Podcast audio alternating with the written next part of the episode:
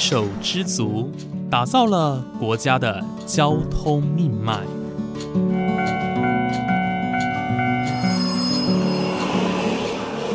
翻山越岭，运送着历史的独家记忆。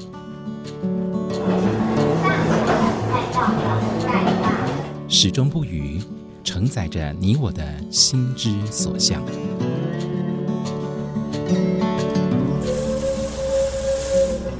各位旅客您好，欢迎搭乘本班次列车，我是胡浩辰，欢迎来到鬼世界，让我们一起探索铁道文化，感受铁道温度，记录铁道故事。本节目由正声广播公司台中台胡浩辰制作主持，欢迎收听。各位听众朋友，午安！谢谢大家在每个周五的中午十二点钟准时收听，欢迎来到鬼世界，我是主持人胡浩辰。在上一集呢，台中捷运公司的董事长严邦杰呢，来到节目当中啊，来跟大家分享，我们最近台中捷运比较不一样的地方，像是呢有分享了一些最近很亮眼的成绩啊，哦，在运量上哦屡屡的突破新纪录。另外呢，也谈到了关于我们去年哦发生的中捷撞上吊臂的意外啊，中捷是如何亡羊补牢哦，如何的来进行后续的处理以及应变。那相信呢，未来透过这些应变以及处理还有措施哦，类似的意外绝对不会再发生哦。而今天呢，我们将谈论的是关于台中捷运哦，在落实企业社会责任的部分哦。相信这个第一部分应该也是大家蛮注重的。虽然台中捷运它就是一个交通运输的工具，但他们呢如何举办一些比较具有教育意义啊，或者是说社会公益的部分哦，这部分也可以请严董来跟大家说明一下。最后呢，严董要来跟大家分享我们这个新年新气象哦，二零二四年我们中捷迈向通车三周年哦，以及未来好久好久的日子当中。我们有什么样的新的愿景跟规划，也在这一集呢会跟大家分享。接下来呢，让我们一起继续收听严董事长的分享吧。那整个系统最大的特色就是，它叫做呃 fail safe fail safe，就是说你有任何状况的话，要立刻停下来，这个是系统的特色。嗯啊，因为在动东西停下来基本上是安全的。那这次的意外就是说。因为它没有侦测到任何的这个这个讯号，那车辆本身它也不是随便人可以去操控的，因为完全电脑操控，对啊，所以才会有人说：“哎，你怎么怎么没停下来？”那事实上，让轨道列车停下来是不是那么简单的事情？因为车辆在走是有速度，你要那么大一辆车子停下来，它有这个刹车距离，对啊，如果是人的话，它还有反应距离，再加上刹车距离，所以它这个距离是。相当长的，那看速度，速度越快，刹车就越长。我就举个例，如果你要像高速铁路三百公里的时速的话，它刹车距离要一点五公里到两公里才停得下来。嗯，好，那像像我们的车速，我们侦测到它撞上去的速度大概是四四十四十几公里啊，四十几公里的这个速度，真正刹车下来的话，大概也要一百多公尺。有很多它。还是有一些呃因素的考量啊，所以说在这种系统来讲的话，我们一定是要做到全面封闭，完全独立、全面封闭，这样才能够保护列车行进的安全。嗯，当说我们安全控制系统，列车跟列车之间也它也有机制，我这辆车跟前面辆车子它会维持一个适当距离。对，那全自动的意思就是说，当我跟它距离接近的时候，我的速度会慢。到一定程度的话，我就停下来。那这是一种呃一直在互动的，嗯，所以说我在前后在两侧大概已经做到，呃，讲起来应该是安全上已经是无虞了，对。但是没有想到是空中掉下来。以空中掉下来的话，我想任何系统都都防止不了。嗯，是是是，对，谢谢刚刚董事长的分享哦。呃，我我个人认为哦，就像刚刚董事长说的，车上没有人，这个无人驾驶系统，这是呃一种趋势。因为像是在台北，他们的就是像那个环状线，那个人随车人员都已经对啊，都都就是车上都没有人嘛，都没有人然后文湖线也是文湖线也没有人完全的自动驾，驶，因为我们在三十年前就没有人了。对，所以呃，关于这个部分呢，就为什么有人会质疑说啊，为什么车上都没有人？那其实这些人，他们随车人员，他们本来就不是做一个这个，不是驾驶，对他们不是驾驶，所以他们没有办法及时的刹车停车，这完全都是由行控中心去控制的。对，那就像刚刚董事长说，如果大家有去搭过台中捷运，大家也都知道，其实旁边的。护栏、隔音墙，或者上面我们也有护栏，哇，这些真的是已经做到滴水不漏，但是没有想到那么重的一根呃吊臂是直接空从空中落下来。这个对，就像刚刚董事长说的，任何的轨道系统，今天再厉害的系统都没有办法去预防这样子的突发事件。对，这其实有点无妄之灾。我当时看到，我也觉得哇，钟姐也太衰了吧。对啊，这个在台湾可能也是第一次了。对，这应该也是第一次。那呃，当然我们汲取经验，汲取教训，那我们把就是安全这部分做到滴水不漏。所以我们在就是像刚刚农长说的，我们在月台上面，我们做了一些呃安全呃紧急按钮的装置，在车上呢，我们可以透过对讲机跟星控中心对话，或者是说之之前我们也有就是授权让行随车人员随时去打开面板去操纵嘛，对对不对？所以呃这些部分已经是我们当时哦就是所借鉴。那当然我相信钟杰在安全教育啊，还有说随车人员的教育训练上面都一些都有一些加强。所以未来当然是希望这种事情不要发生。但如果说我们未来真的又碰到类似的意外，或者是说其他类似呃其他的紧急状况的时候，我们要怎么样去应变？其实这些都是最重要的。我们呃事情已经发生了，但是我们要如何去避免未来的这些状况对，呃才是最重要的。现在我们呃另外加强就是说我们在整个类似在轨道的沿线呢、嗯这建筑的施工管理，那现在整个都会加强嗯哦。那也就是说，呃，你高空在高空作业，因为它东西掉下来，很可能就会呃掉到轨道上面去。像这种类似这种工作的话，事先都要申请那个监管单位的许可，你才可以施工。那施工的时候，你必须有安全注意的事项。那我们现在甚至建议说，你将来施工的时候要派那个瞭望员啊，就跟我们交通管制前后有那个嗯交通管制人员一样，你是这种高空呃施工的，不管是什么样的工程，你必须有瞭望员，他有这个无线电通讯的机制，只要他看到有一点异样或状况的话，他可以马上通知，呃，好比说捷运呐、哦什么样，那大家就可以事先做一些阴影，就跟地震一样，我们如果说是早几秒钟能够做一些处置的话，可能这个伤害就会减少。对就是说我们把呃可能肇事的源头跟我们阴影的部分跟怎么样去再做一些强化啊。那当然说，假定真的事故发生的话，我们怎么样去呃演练，让它这个损害降降到最轻啊，包括人员的疏散呐、哦设备的抢救啊等等。那这一整个过程，我们大概呃通通都检视过，也加强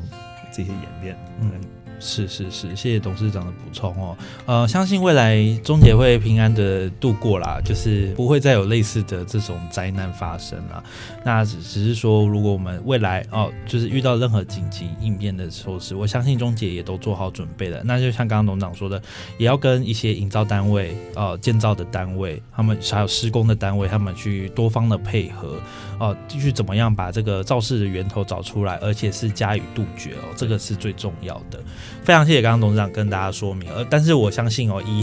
就回到我们刚刚第一题所谈论的，就是大家对于台中捷运呢还是算很信任啦，所以我们的运量才会这样子呃节节高升哦。那也是相信大家对于捷运的安全啊、哦，还有说我们在教育训练的控管上面，这些都是有目共睹的。对，也是谢非常谢谢董事长哦，这这这一段时间来的一个就是协助跟管理哦。那刚刚谈到这个安全哦，当然是大众运输最重要的一环啊。不过其实台中捷运也是秉持社会企业责任，呃，虽然说是一个就是市政府的就是一个单位的公司嘛，但是呃还是在一些教育啊或社会公益的方面不落人后哦。像是在二零二三年呢，有办了很多的体验营，那像是让小朋友啊。开始认识捷运这个是什么哦。大家不是只看到车厢，大家可以进到行控中心，进到北屯机场里面去参观啊，去认识一些平常接触不到的内容哦。这其实算是落实社会教育跟社会企业责任的一部分哦。请董事长有跟大家分享一下，我们这个平常我们中捷是怎么样去落实更多的社会企业责任？呃，的确啊，事实上，因为呃，我从事这个轨道这个领域里面已经差不多有四十年了，是，所以我们从当初从开始的时候啊，就是说，呃，城市的轨道运输啊，事实上跟都市这个都会区民众的生活是在一块的。对，很多的地方啊，其实这个轨道运输是可以尽到它的一些责任，就跟主持人讲的一些教育。那所以说，我们当初在捷运还没通车之前，我们就想我们要怎么样去做啊？那这里面其实现在大家可以感觉到，好像有一个捷运文化的形成。嗯，那捷运文化的形成，因为文化它是要经过长时间、经过这这个孕育才能出来的，不是说我喊喊口号就出来的。对啊，所以我们在很多年前的一开始，我们就从小朋友开始，所以我们事实上呃也定了很多规范，好比说呃捷运是它是一个短程的运输啊，所以说我们从开头就是说，哎，捷运上面不能吃东西、喝饮料，对对哦，你这样可以维持整个环境的干净整洁。捷运里面呢，因为班距相对比较短，比搭公车或者台铁的班距很短啊，所以说我们呃希望大家能够排队啊，所以很多的规矩我们在一开头就建立起来。对，第一方面让这些社会的民众啊，包括小朋友能够认识捷运；第二个就是说，哎，到捷运里面要守规矩。所以说，你看从台北捷运下来已经三十多年了，对好变一种文化了。所以说，同样的，我们在台中也是这样开始啊，我们安排参观去了解捷运，安排这个小朋友去体验一下，哎，在车站服务当个小小站长，嗯让他去体验一下，哎，你要劝导民众，哎，要排队啦，要干什么？其实这个就是从小慢慢的孕育出来。对，所以台北现在，哎，你觉得，哎，到监狱里面好像跟在街道上不太一样啊，嗯，哦，那这其实这是一种文化。哎，你像搭电扶梯会靠右啦，主动的排队啦，讲话会比较有礼貌啦，会会礼让啦，这个都是一点一滴的把它培养起来的。这样的一个文化进到社会里面的时候，对社会是非常有正面价值的。嗯哦所以我们的鼓励同仁就是从每一个小地方做起啊。那台中刚开始，那我们好的文化，呃，我们也一一样把它延续下来，对，就是继续的推广，继续的推广。那这个这个我是讲的，其实像一个轨道营运单位来讲，怎么样去建立是这个一个正面的文化，建立一个正面的这个社会价值，是他很重要的尽尽到企业社会责任的一环。没错，像刚刚董事长说的，这一点我很认同哦。所谓的捷运文化的建立，因为就是我们大家都知道有铁道文化，但捷运文化就比较不一样。像是我们说我们搭捷运，我们要遵守一些礼仪，好，我们要遵守一些规范。那这些东西其实跟国外的一些风俗民情就不太一样了。因为像在美国，地铁是可以吃东西的，嗯，对，那在为什么台湾不能吃东西呢？呃，其实这个的我们每个国家每个国家都有呃不同的一些规范啊，还有他们必须遵守的规定。那这形成我们台湾独有的一种捷运文化。当然，当然，这个也就像董事长刚刚说的，这是在行塑小朋友，或者是说刚出社会的人，刚接触捷运的人啊，他们在呃接触一个新的事物的时候，我们要培养的一种习惯。好，或者是说一种呃，就良好的一种风俗民情哦。对。对，我觉得这个就是所谓的呃社会企业责任哦。但它并不是说什么啊，我们捐钱做公益等等的，而是说我们透过教育的方式，透过体验的部分啊，让很多的小朋友从小去认识我们这个轨道系统，从小认识捷运，让他们哦在呃有形无形之间哦，我们能够去建立起这样子的一个意识。对，我觉得这是一个还蛮重要的一个观念哦。呃，其实从我们捷运这营运的角度来看呢、捷运文化跟我们的服务水准其实是相关的。嗯为什么？当像这些不能禁止饮食啊，哦，这些这些规矩建立起来，大家也说习惯的时候，事实上捷运里面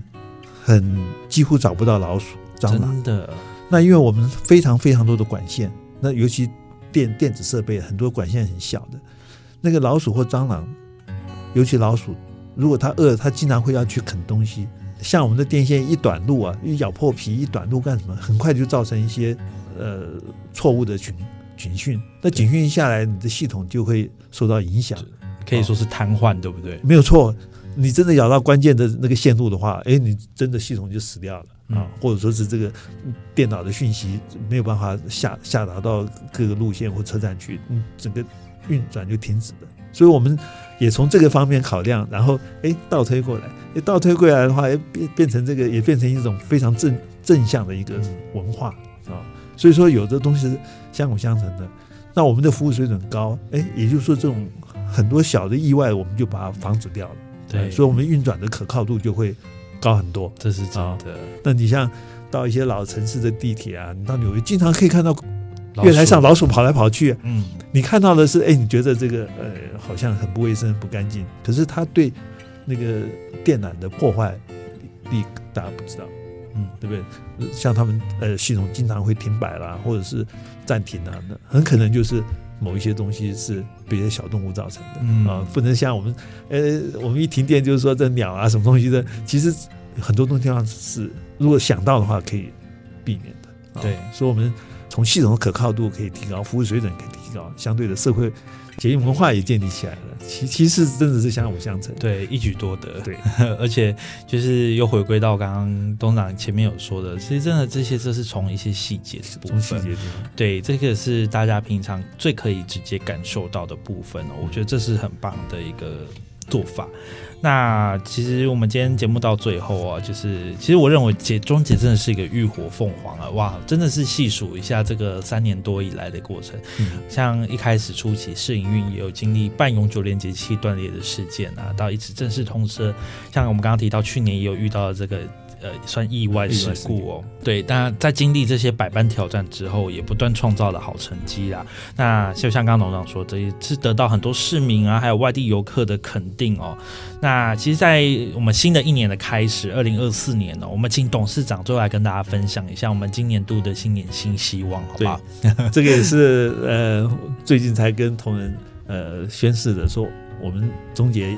新的一年也要新的开始啊，所以我们大概有几个目标了。那第一个目标，我想从内部来讲，我们整个公司经营管理，就是公司自己的部分，我们要强化啊，因为中杰毕竟比较年轻，对，那个不管是主管或同仁啊，很多经验方面不足，那就借借由我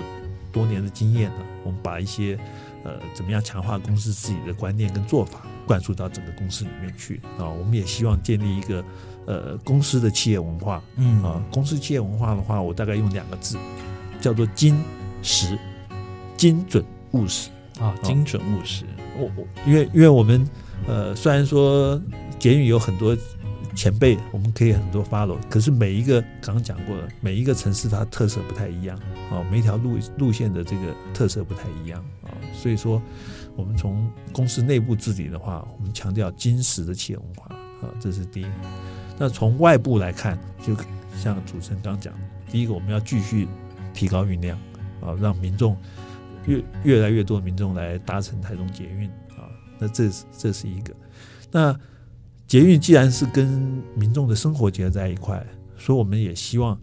跟旅客有关的一些生活的产业能够引入，就我们讲的，也就是附属的商业。讲句商场的话，就是人潮就是钱潮。对，怎么样利用这个人潮增加我们副业的收入啊？不管像广告啦、贩卖店啦，或者种种呃，可以可以就是有服务性的这种商业，我们慢慢来引入。那这个就跟你生活有关了哈，食衣住行娱乐，那其实这个都可以来做的。那第三个目标就是我们讲的，怎么样让捷运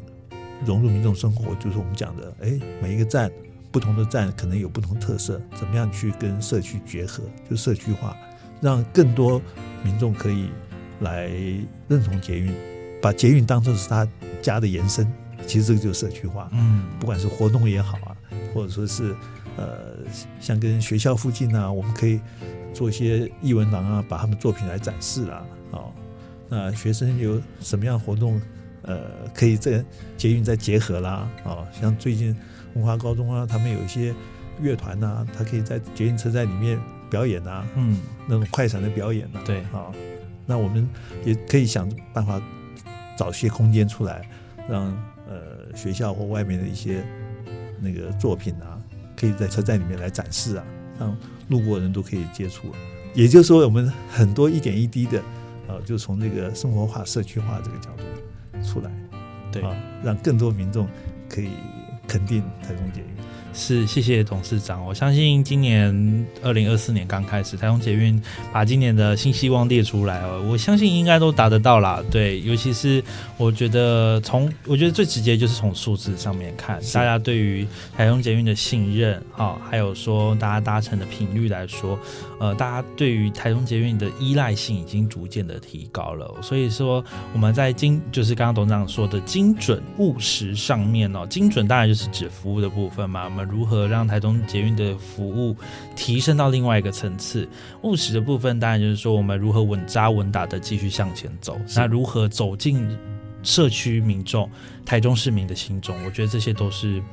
呃，很重要的。那当然，我觉得这是一步一脚印啊，我们也急不得，也是说希望台中捷运未来哦，就是透过的各各式各样的活动、宣导等等的，能够让大家更认识这个轨道系统，那也去建立起属于我们台中自己的一个捷运文化。对，非常感谢今天董事长来到节目当中，跟大家分享这些我们新年新希望哦，还有说我们在未来哦，台中捷运有打造哪一些愿景哦，呃，相信这些都是我们未来大家可以。期待的一个部分哦，好，非常谢谢董事长今天来到节目当中，谢谢主任，谢谢各位听众。好，那么今天我们节目就到这边结束喽，感谢你的收听，我们下次再见。